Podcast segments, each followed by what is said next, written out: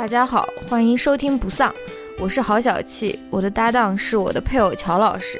不丧是一档严肃活泼、含情脉脉的夫妻聊天节目，男主播思维迟缓，女主播百无禁忌，黄腔不断。我们读书观影，谈论流行文化，也关心社会和政治，拒绝自我审查，呼唤不同背景下人与人的同情和理解。欢迎你在通勤、做家务、洗澡等碎片时间。在各大泛用型播客平台收听节目，也希望你能在苹果 iTunes 上为我们留下好评。批评意见，请千万不要劳烦告诉我们。开始开始。Hello，大家好，欢迎收听新一期的节目。大家过年好。要一起说的。OK，大家不是大家不用一起说，大家快点来过。过年好，耶！好糟糕哦。好，快点，我们来又给大家开始奉献一期精彩的节目了啊！快点，乔老师说一说我们这一期节目要干些什么？读一些听友的来信。对对对，水一水，然后分享一下，回应一下听友的一些来信啊。就像我们之前说过的，我们并没有收到很多听友的来信，所以我们这个环节只能非常久，大概半年。上一次做好像也是。去年过年的时候，嗯，就是大概一年以前，我们做了一个听友来信啊。反正今天新年，我们就跟大家再进行一下听友来信的分享，是不是？嗯哼。那先首先进入我们的闲聊环节，对吧？我们的闲聊环节呢是关于那种大家过年过得怎么样呢，对吧？因为我们现在录制节目的时候，应该是今天初几了？初十、初八、初九、初八、初九的样子吧。反正就是大家要连续工作七天的那个礼拜天吧，就是那个第二天，就是我们在那个就是大家复工的第一天嘛，然后我们的那个微信群里面就非常的活跃，你知道吧？然后那个由于我们的微信群里面大部分都是，就也不是说大部分了，就很多都是女生嘛，所以很多那种女孩子她们都分享了那种过年回家的那种伤心故事，是不是？然后我就在那边思考，我就思考说。这个男的回家过年有没有这么多的这种烦恼或者说什么？但是好像女孩子一回家就要面临各种各样很很烦的事情，是不是乔老师？我猜男的回去可能如果说。还没有成家的话，也会被逼着催婚吧？但是，但是你可以一直被逼到大概四十五岁左右的样子。就是你如果是一个三十岁没有成，大家觉得哦，你就先扑在那种工作上面就可以了，是不是？反正哦，我想跟大家分享，就是说到这个过年回家的伤心故事，我想跟大家分享我今天早上被豆瓣删掉的一条那种短评啊，就是我昨天看了一个那个电影，叫名字叫《You People》。啊，翻译过来是叫什么？你们这群人还是你们这些人啊之类的，反正这个也是有点类似于我们中国语境下的那种过年回家伤心故事。就是他虽然不是被催婚，但是他是一个怎么说那种文化冲冲突的那种故事。反正就是这个男主角他是一个那种。呃，犹太教的一个家庭，然后就是很白很白白人的那种犹太家庭。然后呢，他找了一个女朋友，是一个黑人的穆斯林家庭。然后反正就是这两个人想要谈恋爱，然后想要订婚、想要结婚的过程中，他们双方的那种父母就是造成了一系列的那种尴尬或者误会。反正最后就把这一段姻缘给搞黄了，你知道吗？反正他爸爸和妈妈就做了很多就很夸张的事情。他爸爸就是那种。那种非常冷酷的那种黑人父亲的那种形象，然后他就不给，就是不给他那个女儿的男朋友任何好脸色。然后他妈呢，又是一个想要特别想要表达自己、展现自己是一个很进步的一个人，所以他经常也是。由于他太想要展现自己进步的一面，也会闹出很多笑话啊。然后我想说的就是这个电影的结尾，我我的短评为什么被豆瓣给删掉了这件事情。然后这个电影的结尾呢，是一个童话一样的结尾，就是呢这两那个把自己儿女的婚事搞砸的这个父母，他们两个串联起来、串通起来，把他们两个的女儿和儿子又重新给搞到一起了。在他们串通这个小小密谋的之前，还还还发生了我们那种东亚家庭根本不可能够想象的一件事情，就是他这个男男孩的母亲和这个女孩的父亲竟然向他们的子女道歉了，说 “I am sorry”。然后我就说，作为老中，看到这个童话一样的结尾，简直有点生气的感觉，嗯，不太适合我们老中收看。然后我的那个短评就被豆瓣给删掉了，乔老师是删掉还是封起来？删掉了他给我删掉了，他直接给我发了豆油了，说你的这个短评已经被移除，嗯，double double Q，那就不要再玩豆瓣了啊我反正已经不怎么玩了。我觉得没有，我就是想，我就是想让你分跟你对我的这个分享，你也没有你的你的嗯那个 reaction，就是让我不要玩豆瓣了。你对于这种父母对于孩子对孩子道歉的这种童话的这种结局，你有什么想要说的吗？我我先说一下豆瓣这事情啊，嗯，那就是像一个整天在那边虐你的父亲、虐你的母亲嘛，你还要在那边给他脸色，对吧？然后嗯可是豆瓣上面有我在乎的人啊，那就跟昨天我们看那个电影一样的，我觉得大家都应该出出家离走。什么 你听听你说的什么？出家出家离走是什么？就是你你是想说离家出走？应该一起离开这个平台，哦去寻找一个另外一个平台，或者说大家在别的地方见，不要在这种平台上面，真的。呃，当然我也不是说我彻底，我有的时候还还是会看一看嗯呃豆瓣上面的东西，但是他那个审核就搞得越来越夸张了，我觉得，而且嗯老钟都不能说了，嗯，好吧，对吧？那就 transition 到我们下一个话题，就是那我还想说一下那个道歉那个事情啊，不是说乔老师爱上盗墓的这个这个故事吗？啊，的确了，要说父让父母道歉，的确是挺难的一件事情。嗯，但我不知道，我我也觉得挺奇怪的，为什么他们两个小孩子的那种婚事，嗯这两个家庭忽然要插手插进来？没有啊，就是他们两个最后那种订婚 party 上面就搞得很不很不愉快嘛。反正他的那个父亲就表示我还是没有接受你，然后那个嗯、那个母亲也是说了一些让那个黑人女孩很尴尬的一些话，然后他们两个就自己觉得说好像这个没有办法没有办法 work，所以就是他们两个就是自己决定分手了。那说明其实这种家庭上面的这种问题，其实可能无论是中西方家庭，可能多多少少都有一些吧。嗯好，那我们就进入下一个闲聊的话题，是关于乔老师的。乔老师最近，呃，又被我发现了有一些新的一些面相，对不对？就是，呃，比如说我们，嗯，大家如果知道的话，我是来自陕西西安的，然后我们有可能今年会有机会可以回国玩耍一下，然后乔老师就已经安排了我们在西安的一些行程 你说你要去那个陕西博物馆，而且还有机会的话呃，，有机会的话，然后不光是要去那个免费的那个展出，你要花那种三百块钱去那个呃什么特展，要看一些什么壁画，然后还有什么什么那个乾陵的那个墓道口，你已经知道的很清楚了，好像自己要去呃摸一摸这个盗墓的这件事情没有，。我看了一个博主的一个视频啦，我关、我无意间看到一个博主，嗯，然后他讲的一些关于盗墓了，关于历史、关于文化、关于墓葬这种文化的，嗯。然后对吧？嗯。那我了解了一些新的知识嘛，我觉得他讲的还挺挺清楚，挺不错的。嗯，他的那个名字好像挺奇怪的，我不知道。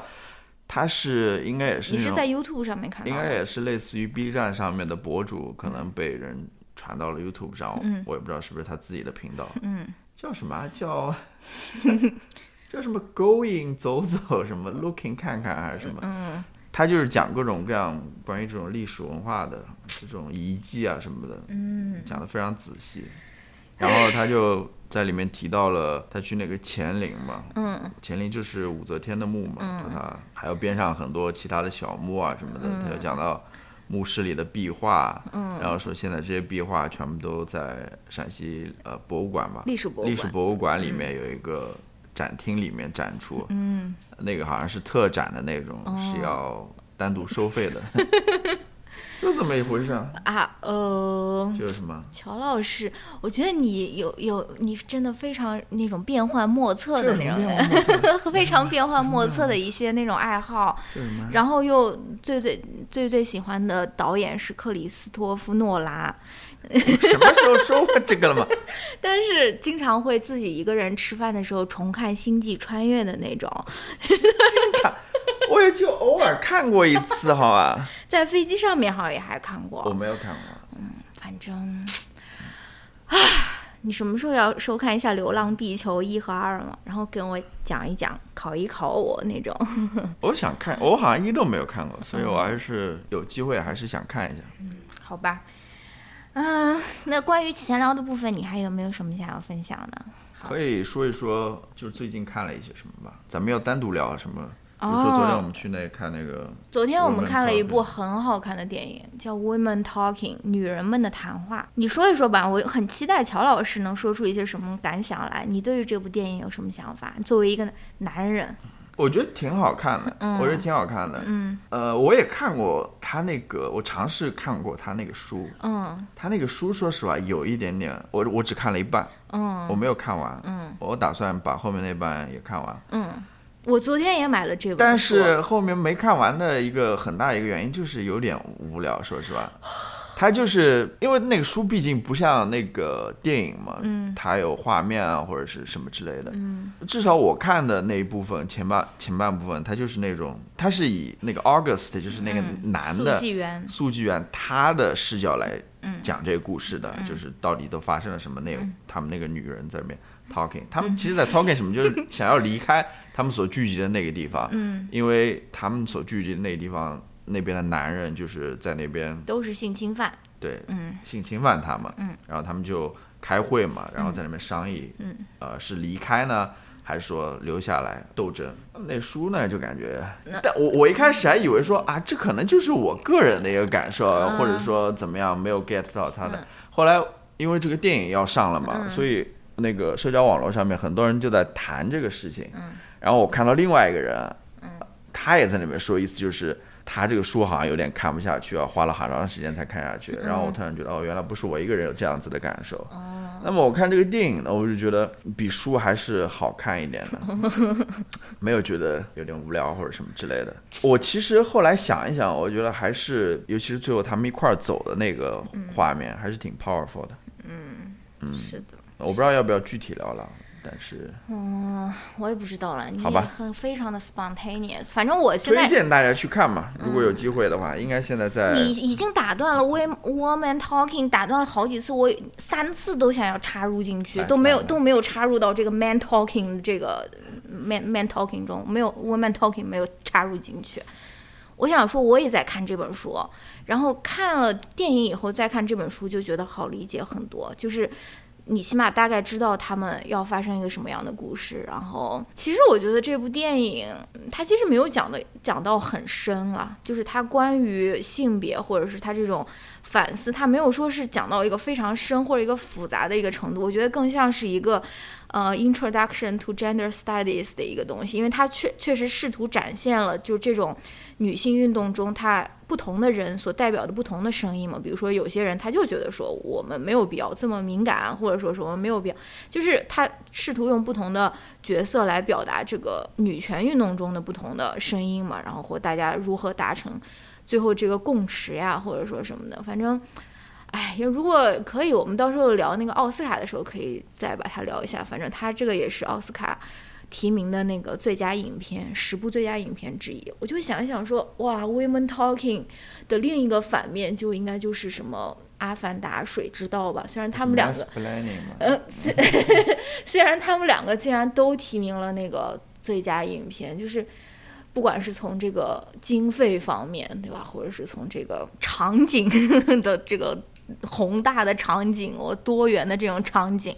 或者说是真的就是两个完全相反的方面，反正，好吧，那我们就先闲聊到这边吧，赶快进入我们的主题，好吧？我们今天要我们今天要分享四封来信的，并不是一个轻松的一个任务，好吧？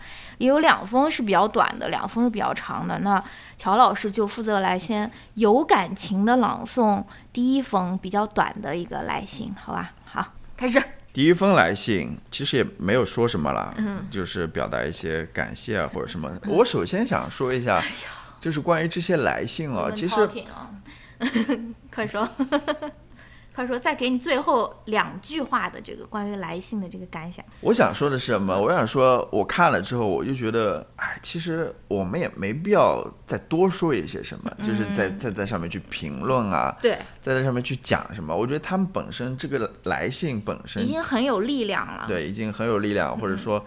已经写的非常好了，你只要听他们说的话就可以了。我觉得我们再说一些什么，其实没有那么重要了。就是乔老师为自己就说没有准备，进行一些铺垫啊。开始有感情的朗读，快点，快点。好，那第一封来信，嗯，亲爱的好小气乔老师、狗狗和人人，心血来潮想给你们写信。北京今天天气好的不像话，现在我正在焦急的等待着东北老式麻辣烫的外卖，哈哈哈！好，你也是没有必要每一每一句都，不，他就是这样写的呀。你开始听着你们最新的一期讲塔尔的播客，嗯，来这封信并不是要寻求什么帮助或者解决某种困惑，只是很很想感谢你们陪伴了我整个二零二一和二零二二。我中途换了一次工作，在最开始没有交到朋友的时候，是不丧陪伴我很多吃饭的时间。有时候听着听着，我会突然笑起来。你们的分享太珍贵，你们的关系太美好，对世界和事物的理解又那么深刻，让我也仿佛重新相信了些什么。契合的价值观就像咔嗒咔嗒拼接好的机器零件，让我觉得很舒适、很自在。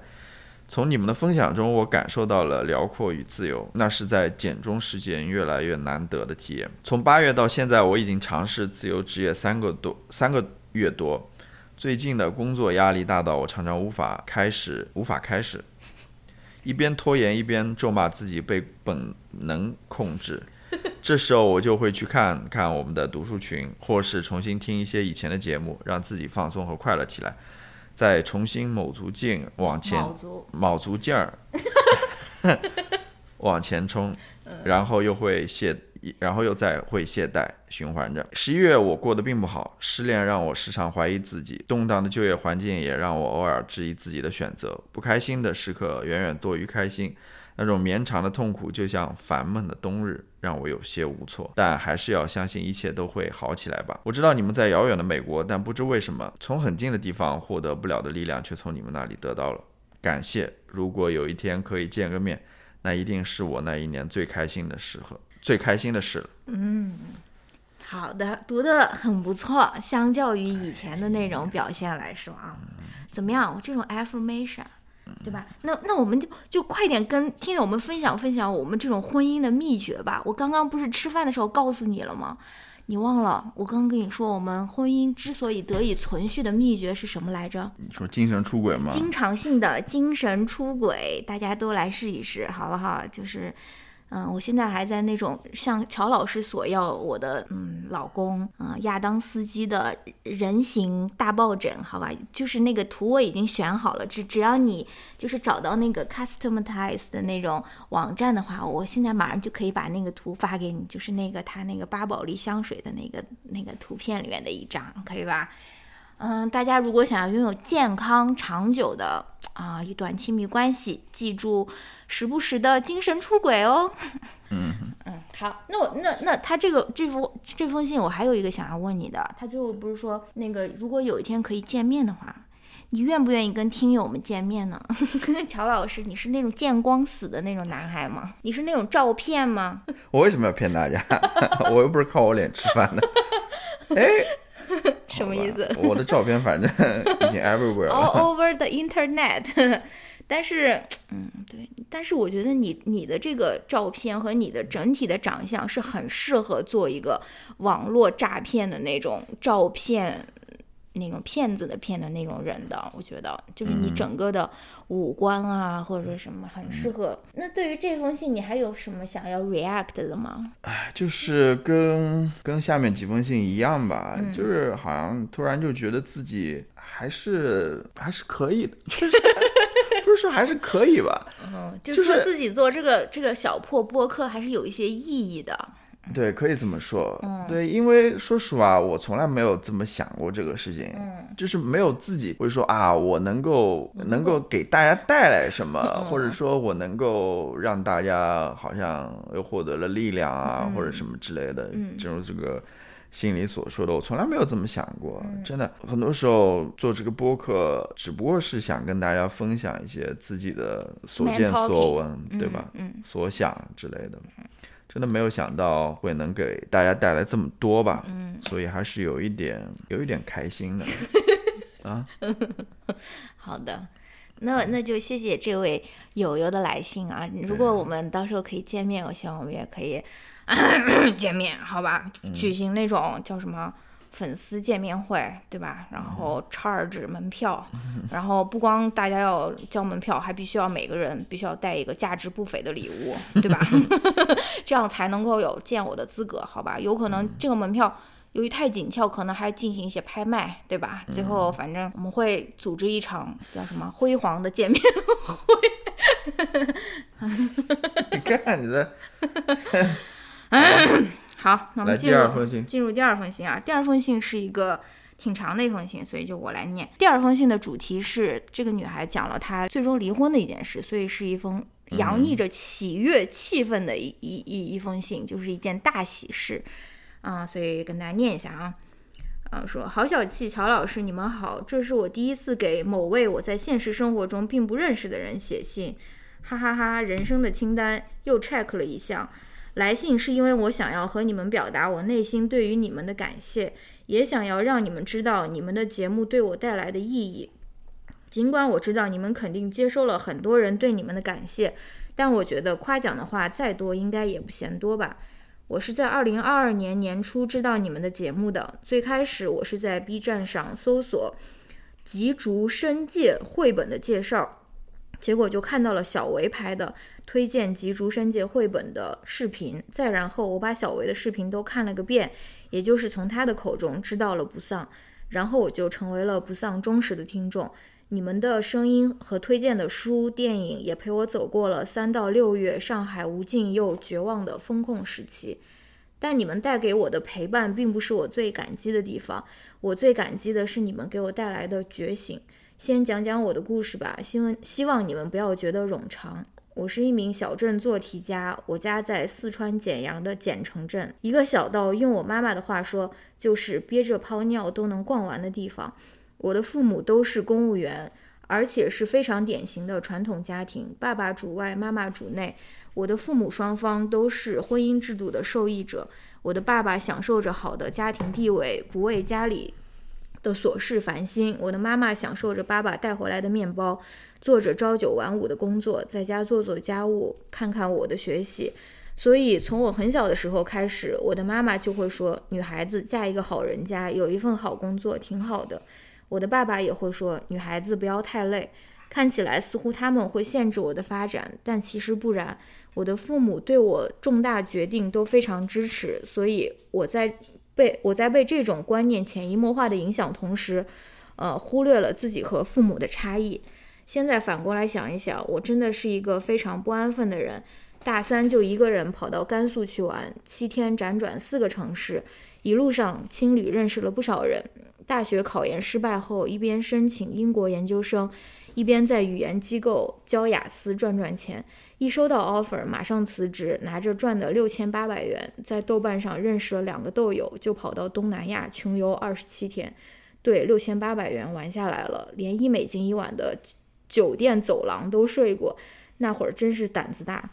后来又跑到泰国去考了潜水证，去了马来西亚穷游，最后在英国留学读研究生。研究生期间又因为各种原因，仅仅一年的时间就搬了三次家，有主动也有被动。毕业后也跑去上海，尽管在此之前我从未考虑过离开四川工作。由此可见。你应该能够感觉出来，我就是那种很容易头脑一热、浑身干劲，但没有太多想法的冲动派。我思考的太少，阅读的太少，以自己的小聪明沾沾自喜。嗯，这一切在未来我都会付出代价。研究生期间，我认识了我的前夫，那个时候他阳光自律，嗯（括号），但后来我才觉得我真的是太片面了。这些都让我彻底着了迷。当时，呃，当他给我表白的时候，我甚至恍惚。哇，他看上了我什么？于是从开始我们就不是一个对等的关系。我对他充满了崇拜，充满了依赖。他那会儿会说，一个好男人是可以塑造他的爱人的。哦，天知道我那会儿为什么能听进去这种鬼话，而且居然不觉得有问题。这份崇拜一直持续到我们回国。回国后，我们见了父母。他的爸爸是一个极其大男子主义的凤凰男，说话声音大的我耳朵都疼。他的妈妈是很早就患了精神分裂症的，所以在家没有任何话语权。而且他和他的爸爸都认为，不让妈妈担心任何事情，就是在为他好。他爸爸甚至会对他妈说：“我对你就一个要求，按时吃药，好好吃饭睡觉，别发病，我就阿弥陀佛了。”他的妈妈只会撇撇嘴，然后就忘了。他的爸爸给整个家庭带回面包，也要求至高的地位，口不择言，而且一直会用“我是技术工种，情商不高”或者“我真的压力很大，你们根本想象不到我的压力有多大”。的借口来做各种搪塞。他是一个极其歌颂苦难的人，他不让自己好过，也不让身边的人好过。他认为苦难就是勋章。他也是刀子嘴豆腐心的典范。他可以用很很很恶毒的话说你，但是当你需要金钱的支持时，他又义无反顾。他用钱换取在整个家庭乃至整个家族的绝对话语权，肆无忌惮地捧自己，践踏他人的尊严。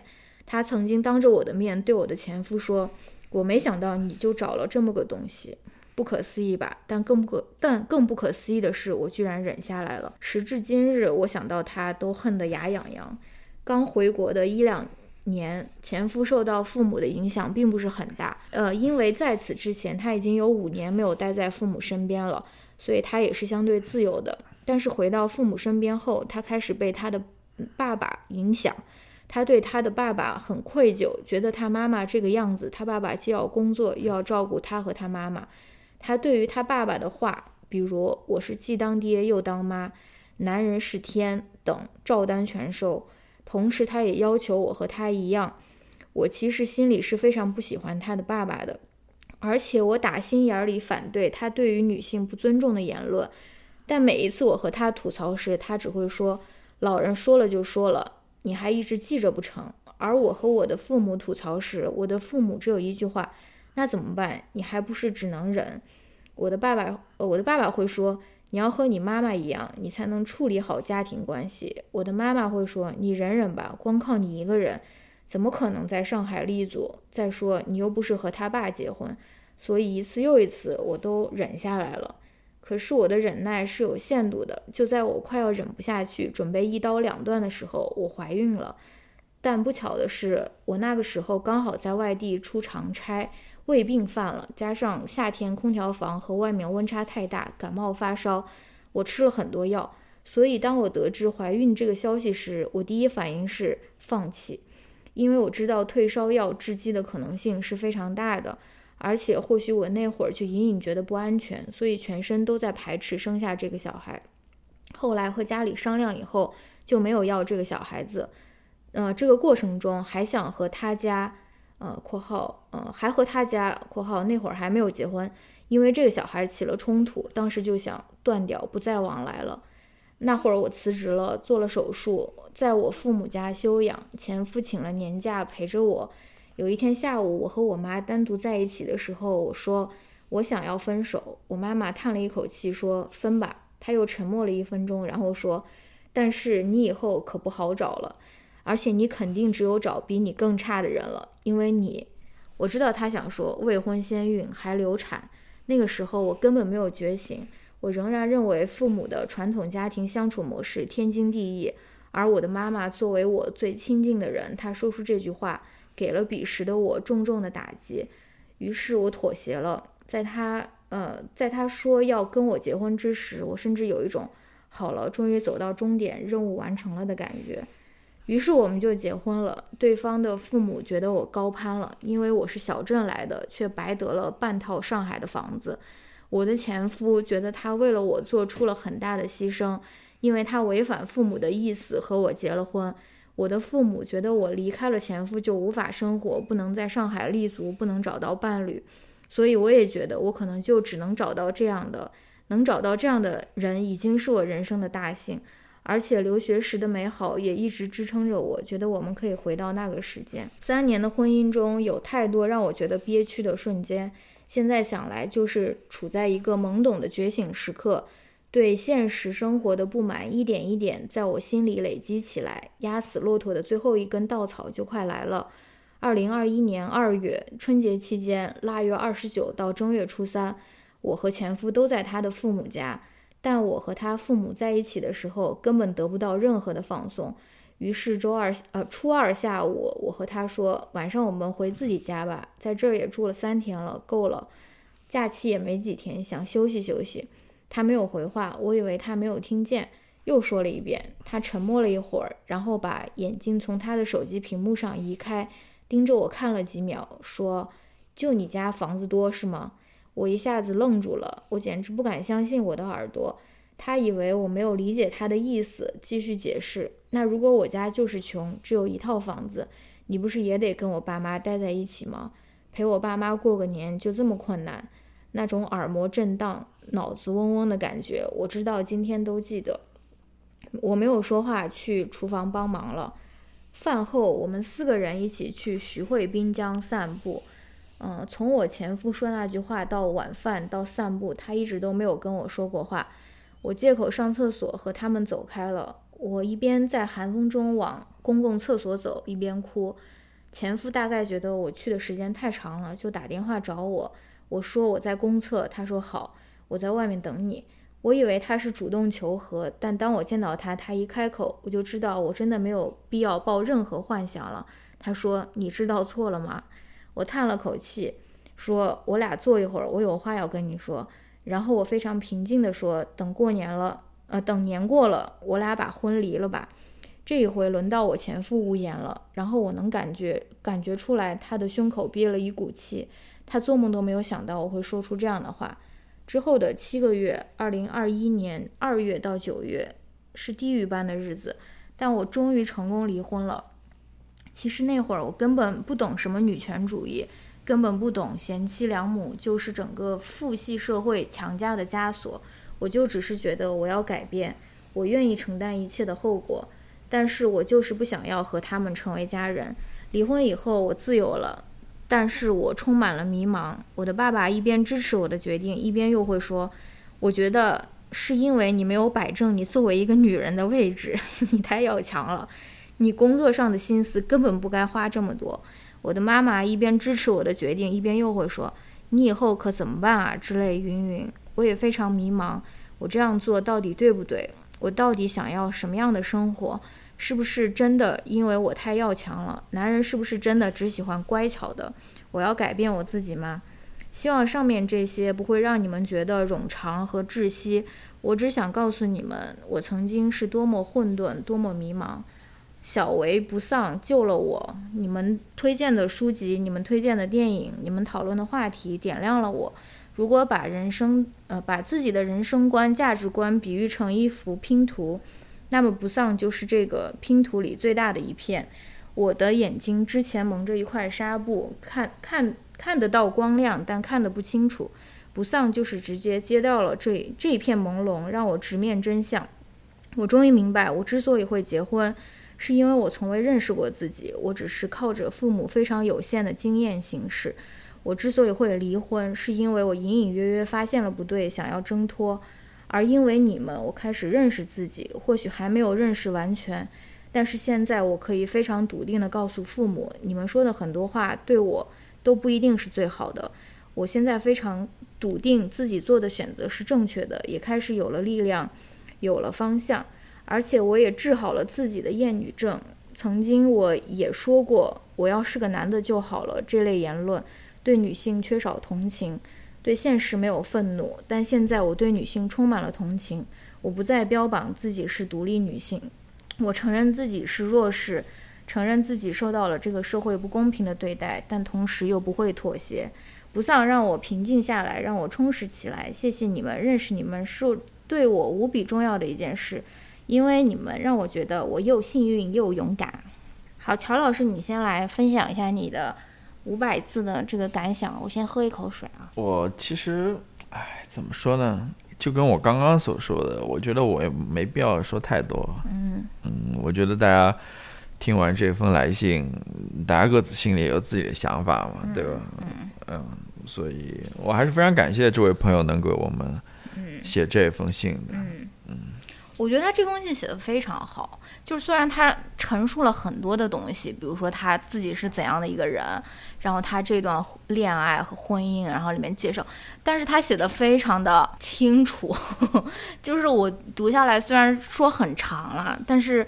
他的心路历程，他自己展现的非常清楚，就是读完让人觉得说啊，女孩子写的信就是神清气爽，就是让人看的就是很、很、很、很神清气爽的这种感觉啊。然后怎么说呢？我觉得他他说什么，好像是我们救了他，或者说什么，我觉得这个话说的有点太夸张了，就是说的有点太重了。我觉得是你自己救了你自己，是不是？是不是我这句煽情的？没有，我也想说这句话。这句煽情的台词，我也想说这句话。对，不是我们救了你，是你自己。而且，而且，哎那就说一说吧。嗯，我刚刚看的时候，man talking。他在最开始嘛，意思就是说，好像自己是那种那种什么性格，想一出是一出，然后就是行动力强，但是冲动派的，没有太多想法的冲动派的。嗯，然后他在后面就说。呃，我思考了太多，阅读太少，为自己的小聪明沾沾自喜，这一切在未来我都会付出代价。嗯，我觉得没必要这么想嘛，是的，对吧？这感觉又是觉得太过，又又觉得自己的错误，这根本就不是你的错误嘛，对吧？我觉得你这样子性格是非常不错的。是的，比我们什么？比我吧，至少比我吧都有有行动力。你看你做了多少事情，嗯，我们都不敢想象的那种，所以没必要。怎么去思考这个问题？好像觉得这一切都是自己的性格问题啊，或者什么之类的，完全没必要。怎么说呢？反正他这个这个分享，尤其是他就是他最后导致他离婚的那个导火索吧，就是反正就是因为他想要过年的时候他想要回家嘛，但是他老前夫他在那边说说。为什么就不能陪我父母过一个年？就这么麻烦，或者说什么？我感觉，哇，这个跟我们之前聊的那个过年伤心故事好像也有重合。就是很多人回家以后，就是会有各种各样的这种所谓这种压力吧。所以，唉，我也不知道了。反正我也不知道应该怎么改变这件事情了。但是我觉得，就是你认识到说这件事情，或者说你感受到的这种不舒适。其实是不是你的原因？不是说因为你自己太软弱呀，或者说你自己太敏感啊，这种可能就是第一步吧，就觉得说这这个其实是就是整个父权社会给女性的这种压迫或者是枷锁了。你说到这个，嗯，我还想补充一下，就是。我读完这封信，就感觉啊，上一辈，尤其是呃，写信这个女生的父母也好，或者说她前夫也好，对她前夫也好，或者说她前夫的父母也好啊，就明显感觉是那种非常传统的那种呃性别观念嘛，嗯对吧？说的等等，以前我会觉得说啊，上一辈的人他们就只是一个嗯被动的接受者，嗯呃这一套传统观念的被动接受者，你知道吗？总会觉得说实践的就是被被被灌输了这一套想法，然后然后没有任何想法的去去进行这种实践或者操作啊什么之类。那我读完这个之后，我就一个很很深的印象就是说，他们同时又变成了这套价值的一个守卫者。嗯，他们又成为 part of the machine。对他们会觉得说这个是对的，这个是好的，嗯，对吧？嗯，然后所以我的下一代也要去接受这样子的观点或者是什么之类的。嗯。你比如说，他说，所以我很小的时候，我的妈妈就会说，女孩子嫁一个好人家，有一份好工作挺好的。我爸爸会说，女孩子不要太累。然后后面谈到要离婚的时候，他又说，但是你以后可不好找了，而且你肯定只有找比你更差的人，你知道吗？等等等等，的确，在这个社会上面是有这么一群人。嗯。他们是在守卫着这样子的价值的啊，他们觉得这些价值是对的，是重要的，所以你必须要接受这个价值。然后的确是这样子的。对我，我以前只会觉得说啊，他们都是被动的这样子的一个接受者啊，他们其实也不知道是怎么回事儿，就是。呃，以前上面的父母跟他们这么说的，或者说传统就是这样子，所以他们就接受了。没有对，而且我觉得有个很有意思的就是，很多就是这这样的父母，他不仅仅是这种传统观念接受的接受者，他很可能是这个传统观念的受害者。对，但是他自己他自己可能受到过这种很传统的这种父权观念的这种压迫，但是轮到他成为长辈的这个角色的时候，他没有说说哦，我不要把这个东西。Pass on，我不要把这个传递给我的下一代。他会觉得说，我我受到了这种苦，凭什么你？嗯，倒不是，我我是觉得他们可能真的，呃，他们没有，他们不知道别的可能性，嗯。嗯、他们不知道别的出路，嗯。他们只会想说，在这样一个封闭的环境当中，嗯。这样子的选择可能是最好的，嗯。他们没有看到别的可能性，嗯他们是被外面很多东西都束缚住的，就跟刚刚说的那些东西，比如说为什么不能离婚呢？嗯。为什么不能去去重新寻找自己的爱情，爱情或者是什么之类的？他们就会觉得说，你如果这么做了之后，你可能以后就不变得不好嫁或者什么之类的，然后等等，就是啊、呃有时候你也会你会觉得很恨吧，但是有时候你又会觉得其实也挺可怜的，因为嗯。他们就生活在这样子的一个思想环境当中，bubble 里面，对他们没有办法跳出来说，嗯然后我突后来又想，我说，哎，然后你就想想说，那么我们就没希望了吗？然后大家 大家不能我们去去可能拥有一个和和美美的一个对去探讨一下 庭，氛围嘛。探讨一些另外的可能性，或者说什么之类的嘛。嗯然后后来我也想到，最近大家不都是在那边谈过年期间拍的那些什么贺岁片嘛？然后里面的那套价值观又是非常老套的，等于说。嗯，又是一个媒体的对，然后你你又会想，我他们平常接触的那些新闻也好，或者说这些影视作品也好，这些等等也好，都是那套非常老套的那些价值观。嗯真的，你你你就会想从哪边去寻找突破，或者说嗯，寻找这种解放呢？对吧？好难啊，好难，可能只有只有靠女性吧。对，所以就要回到他说的了，他会觉得好像我们这个节目吧，嗯给他带来了一些嗯不同的思考或者什么，所以所以我觉得我们还是要不断的说下去吧。不断的 man talking 下去，对吧？哦，他最后这个结尾的时候，他其实说，他说我们节目让他平静下来，然后又说，嗯，他觉得因为有我们，所以他感到又幸运又勇敢啊。然后我就在想说，诶，我今年不是给朋友们寄了很多明信片吗？但是好像寄回中国的还没有一个人收到，我哦，好像只有一个人收到了，就欧阳收到了，就是。其他人 我不知道寄去哪里了，可能我不知道。非常慢，Anyways，然后我就想说，我经常会祝福朋友们的一句话，就是希望你青年很勇敢啊，然后也可以很放松嘛。放松其实也就是平静的一一种表现嘛。然后我就想说，诶，这个平静和勇敢的这个关系到底是什么？听上去好像他们两个是一对反义词啊。就是说，你怎么可能又平静又勇敢？勇敢好像就是那种非常 chaotic 的那种感觉啊。但是我现在觉得说不是这样的，就是说你必须要先勇敢，你才能够平静。就是平静是需要是需要你通过你的一些勇敢来换取的，所以这两个并不是矛盾的。你可能你想要有一个平静的 inner peace 的时候，你可能要想一想你要怎么去勇敢的获得它。对啊，嗯，其实又可以聊到昨天看的那部电影嘛，留一点给我们的奥斯卡吧。Women Talking》。嗯，好，你其实会觉得他们做那个决定就没有很多非常混乱的那种，当然，当然有有些人会表达。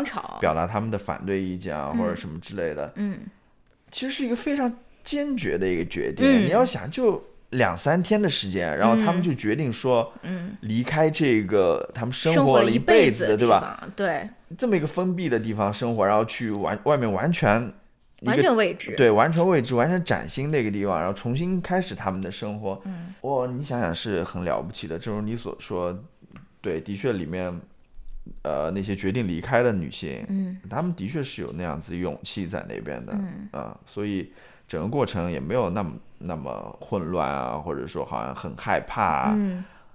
反而是感觉很有希望的那种感觉。对，然后我我我其实印象最深的昨天的那部电影，其实就是里面那个女主角，她其实不知道是不是她是女主角，就是鲁尼鲁尼马拉演的那个角色叫欧娜嘛，她其实那个时候其实已经是怀孕了，就是被那个性侵之后怀孕了。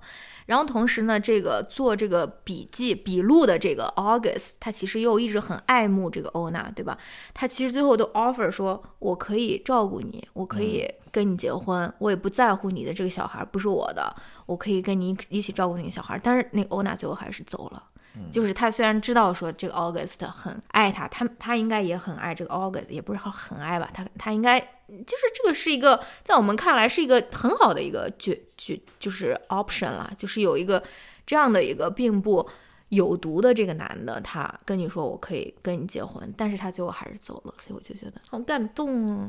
嗯，而且我觉得昨天那电影里面一句话让我印象非常深刻啊、嗯。然后我觉得放在这篇呃这个这个信当中讨论也是可以的，或者说可以给来一个更广泛的一个讨论。嗯。他的意思就是说，嗯，因为那个电影里面的那个那个那个小组织或者那个团体，它其实是一个宗教团体了，是是啊是，然后它里面宗教里面很多时候，尤其是基督教，它会讲 forgive，就是原谅原谅嗯这件事情，就是会原谅那些对他们那些犯过错的人。对，然后它里面就是意思就是说，我不知道是谁说的，他说只有当我们离开之后，哦，我对，我们才能能原谅，才能真正的原谅，对，因为他们觉得原谅很重要嘛，所以但是他们也不能为了原谅而原谅，，对对对，嗯，呃，其实我觉得后来想这句话说的其实是挺对的，真的。的，就是很多时候，你真的只有离开之后，嗯。你才能够，无论是原谅也好，嗯，或者说你才能够重新开始，嗯。或者说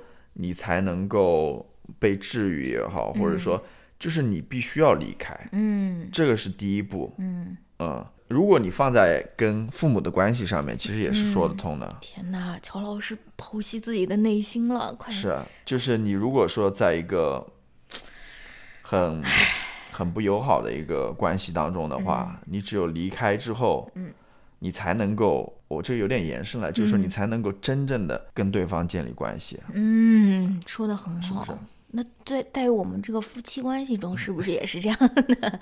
你你需不需要离开，获获如果如果。获得一些长长久的一些 me time，然后我们才能 建立，而不是像我一样每个周末都安排军训一样的不这，种如如日程。果如果说你是在一个非常不好的关系当中，的确你要选择离开啊，嗯。对吧？嗯，如果说你是在一个好的关系当中，嗯，那也有这么一说，就是精神出轨，不是精精神出轨，当然也算是一种，就是不要一种短暂的精神方面的离开。是 嗯不有那种小别嗯哼，是你辛苦胜新婚这么一说嘛，就的确是要保持一个距离在那边的哦。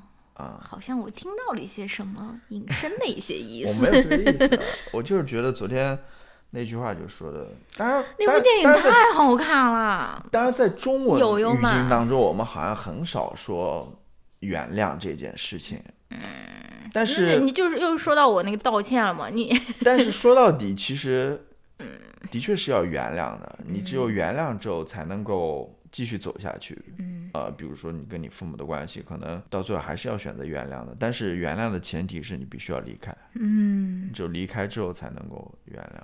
嗯，啊，这说到别的了。嗯好吧，那要不我们就到第三封信。第三封也是一个彩虹屁了，就是很短的。乔老师来，乔老师来有感情的朗读一下。好，Hello，好小气，乔老师和狗狗们，突然想给你们随便写写。我从二零二一年年初开始听不丧，现在也快两年了。那时候是我人生中最低谷的时候，精神状态很差，又是一个人住，就常常听你们聊天。后来也听其他播客节目，但最喜欢的还是不丧。也是从那个时候开始，我开始接触女性主义，有时候也会在你们的推荐之下看一些电影电视剧。好像也是刚刚才意识到，你们在我文化生活和女性意识的启蒙中扮演了很重要的角色。这些也成为我逐逐渐走出那段困境、重塑生活的精神力量之一。你和乔老师的声音都很好听，每次听你们聊天都很舒服。时间过得特别快，我马上也要进入人生下一个阶段了。回看过去的三四年，似乎没做成什么事情，但仔细想想，我的改变也很多。呃，其实也不知道想说什么。下周一贤子来我们学校讲座，我和朋友约着一起去，一起去。希望郝小七和乔老师这一年也顺利，果果和人人健康。我也会继续听收听不丧的，谢谢你们，很感谢遇见了你们。哦，嗯，嗯，so nice。是吧？嗯，很不错。这这个看看这个听友说的，他应该是在香港读书啊，因为贤子前前一段时间他好像是去香港，我不知道是具体哪个大学，他去给他们讲座讲座了。对的。我每次收到这种信，我就觉得 何德何能？我我就觉得不值得。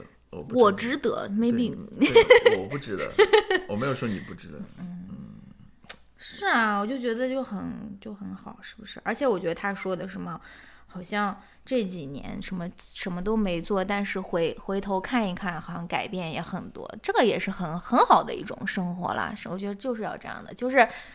就是之前推荐那个书影音的时候，不也说那个 Big Thief 的那首 Change 吗？就是改变都是这种润物细无声的，就是你自己感觉好像每天都在过一样的生活，但是你最后回看的时候，改变确实就发生了，是不是？还有什么想说的吗，乔老师？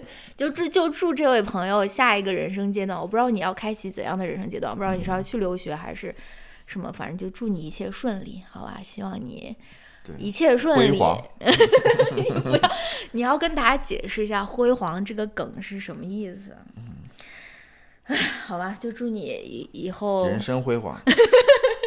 嗯，好的。这是一个对的形容词。嗯，对的，对的。这个梗就是上上个上个礼拜我去参加学校的一个活动，然后就被拍了，就被那个学校的那种 social media 那种人就拍了那个照片。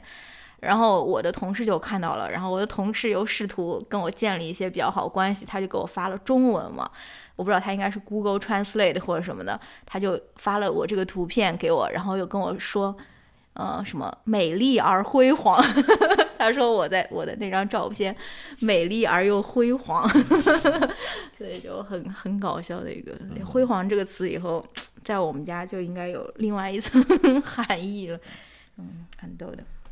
好吧，那就祝这位朋友一切顺利。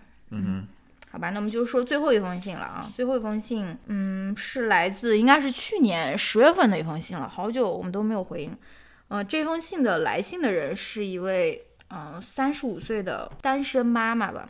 好，我就给给大家念一下了。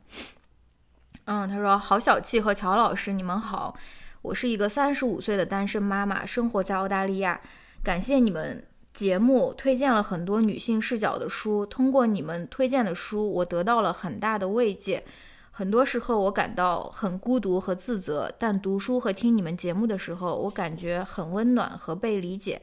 我在澳洲的工作是一名护工，虽然这对我来说是一个全新的领域，我非常不确定自己是不是可以承受这么辛苦的工作。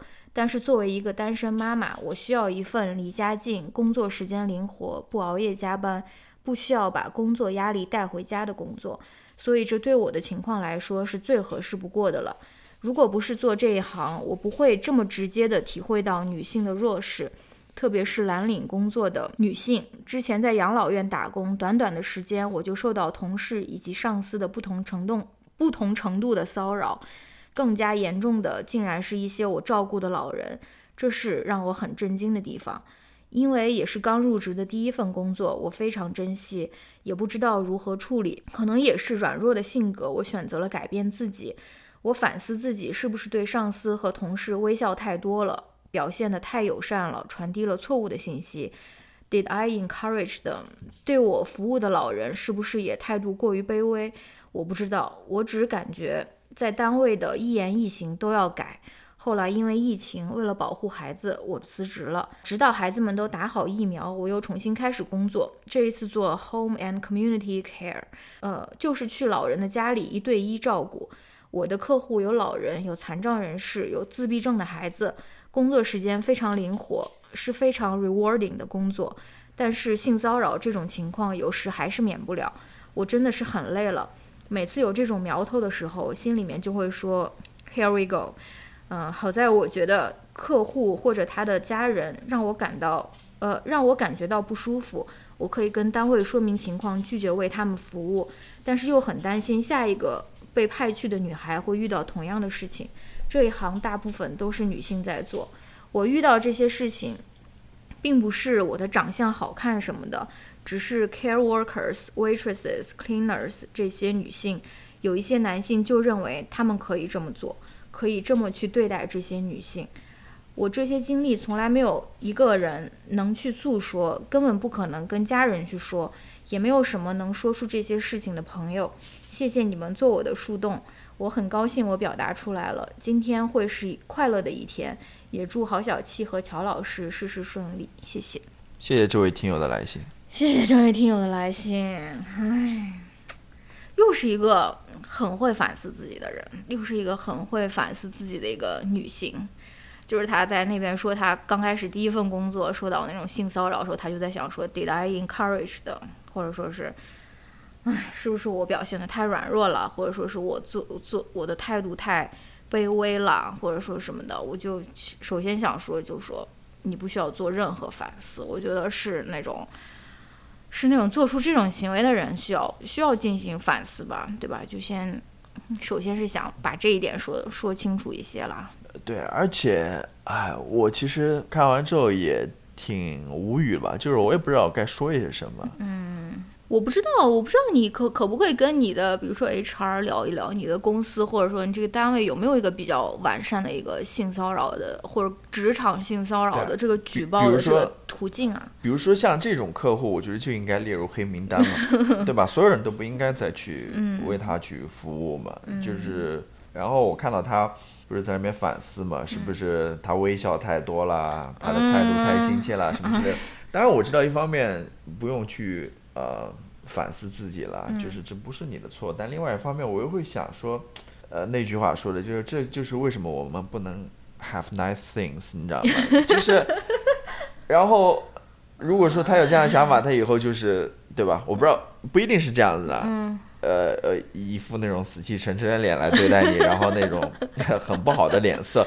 我我是听说有些人，比如说去医院什么，好像有些护士对他就是这样子的一一副态度啊，或者什么之类的。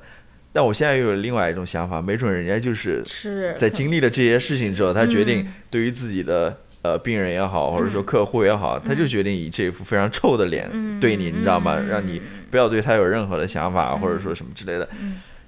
这个就是对于我们可能就不配拥有这些非常美好的事情，嗯，可能就是因为要要要要要这样子才这个，嗯这个社会才会运转。对，我觉得他说的这个其实很那个，很很很有意思了。其实也是所谓看不见的女性嘛，就是。呃，有的时候不光女性是看不到，但是女性遭受这种情况，有的时候也是很很少被人了解的嘛。比如，就像他说，这种提供照料服务的或者是工作的这个人，大部分都是女性。而且，我觉得这里面还有一个很有意思的一个一个维度，就是他照料的那些人，基本上都是所谓的弱者了，就是比如说老人或者是残障者。对吧？然后你你你去照料他们，然后你你遭受到了所谓来自这种弱势群体的这种性骚扰，那他们是不是有所谓的那种道德豁免权？就比如说，比如说你快死了，对吧？你在那个 hospice care，你在那种临终关怀的中心，你去骚扰你的那种护士，对吧？就是这个是一个比较极端的例子，就是我就觉得这种是很有意思的一种维度，就是。谁谁能够享有这种所谓的道德豁免？就是你你这样子，你还是不是一个禽兽，或者你是不是一个 perpetrator？我觉得就应该严格一点。就我所说，嗯，就我刚刚说的，这些人就要被列入黑名单，嗯，然后就不向他提供服务，嗯，因为我突然就想到了 women talking，不是 women talking，就是你说的那种情况啊，嗯。我经常看到新闻，就是说有一些呃年纪很大了，可能九十岁都上百岁的那种，曾经给纳粹服务过的那些人，他们现在还是要上法庭的。你都会想象说，都九十多岁的人，马上都要是吧？都都过过世了，然后他们还要经历这样子的法庭的审判，或者是说什么之类的吗？你你你会觉得好像太无情了吧？或者是没有？德国人还是会这么做的，还是让他们上法庭，然后。甚至他们在很远的地方也要把他们引渡回德国，然后什么之类的，就觉得对，不能姑息吧这些。嗯，好吧，其实我不知道你有没有印象，我其实也有类似的经验，到时候我我就不在节目里面说了，到时候下节目再跟你说吧。嗯嗯，反正对我是觉得，首先你没有必要自己自我反思，我觉得你没有你没有任何做反思的这种必要。然后其次，你可以去。看一下你们的公司有没有这一方面的条例，或者说什么这种比较官方的一种举报的一种途径。但是我我知道你你说就是如果即使你不做这份工作，这份工作可能也有另外一个女孩来做，所以，哎，我不知道了，就有没有一些就不是说只是给你换一个人去做这份工作的一些解决的一些措施吧。然后。嗯，对你，你反正以后你如果有类似的 困惑或者说什么，都可以继续给我们写信，因为，嗯，对，嗯，我也不知道该怎么说了。嗯好吧，那就那就先说到这边。还有什么你想说的？哦哦，我想说的就是昨天那个 Women Talking 里面有一个很震惊的一个，也是让我很震惊的一个情节，就是那些女人她不是决定要走吗？她们就在那边决，就是在那边做决策，说要不要带上他们的儿子。就是他们，因为因为本来只是想要女性走，他们带自己的女儿，然后他们自己走，最后他们就做，就就就就在那边还要决定说要不要把儿子也带上，然后他们就问那个 August，那 August 就是那种大学生，你知道吗，很有知识的那种人，他们就问那 August 说，August，你觉得那种十二三岁的那种男生，他对于女女性来说有没有那种威威胁嘛？就是他，我们如果把他们带上了，会不会威胁到我们的安全？然后那 August 说。会的，就是你会觉得说，如果照我们看来，可能会说，哎呀，他就是一个孩子，他什么都不懂，对吧？他才十几岁。但是那 August 说，确实他们的行为是会对女性造成威胁的。但最后他也补充了说，他们可以被教育，对对吧？就是我我不知道了，我为什么说到这个了？他们后面是十四五岁，反正反正十五岁以下的好像都带都带嗯带走了。反正就是我们其实也没有说是呃非常费费心的去筛选，但是这四封来信好像都关于这种女性意识的启蒙啊，我觉得好有意思呀。我觉得女性意识的启蒙确实是，确实是会会会发生的，就是不是说是嗯，就是它它一定会是在社会的发展中，它一定是会这个社会会要经历这这个这个这种这种启蒙的，好吧？所以大家新的一年也希望我们一起多多打拳，好不好？朴老师，你打不打拳？朴老师，你打女拳吗？